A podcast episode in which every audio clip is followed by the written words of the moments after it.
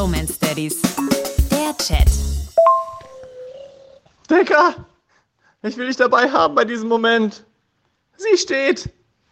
Sie steht einfach auf ihren eigenen Füßen. Toll machst du das. Ja. Mega.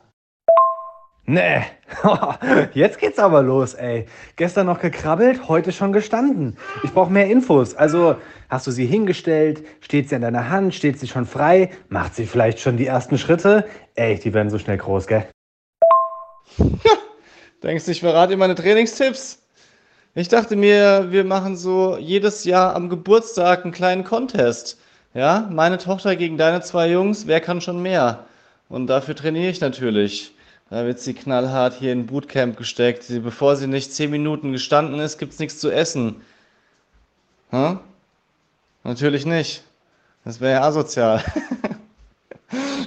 Also sie hat sich einfach so, ich saß auf dem Boden, sie ist zwischen meinen Beinen gekrabbelt, plötzlich hat sie sich dann ein bisschen hochgedrückt und ist von alleine auf die Beine gestellt. Also jetzt, ich hätte sie nicht hingestellt von mir aus.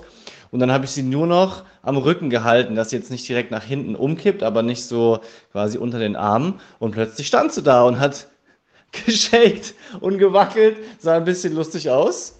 Mal gucken, wie es weitergeht. Ey, das klingt jetzt total dumm, ja? Aber weißt du, was der Big Leon gerade gemacht hat?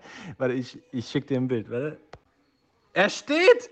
Guck mal, er steht an der Brust meiner Frau quasi. Sie liegt auf dem Boden, er hat sich hochgezogen und jetzt steht er.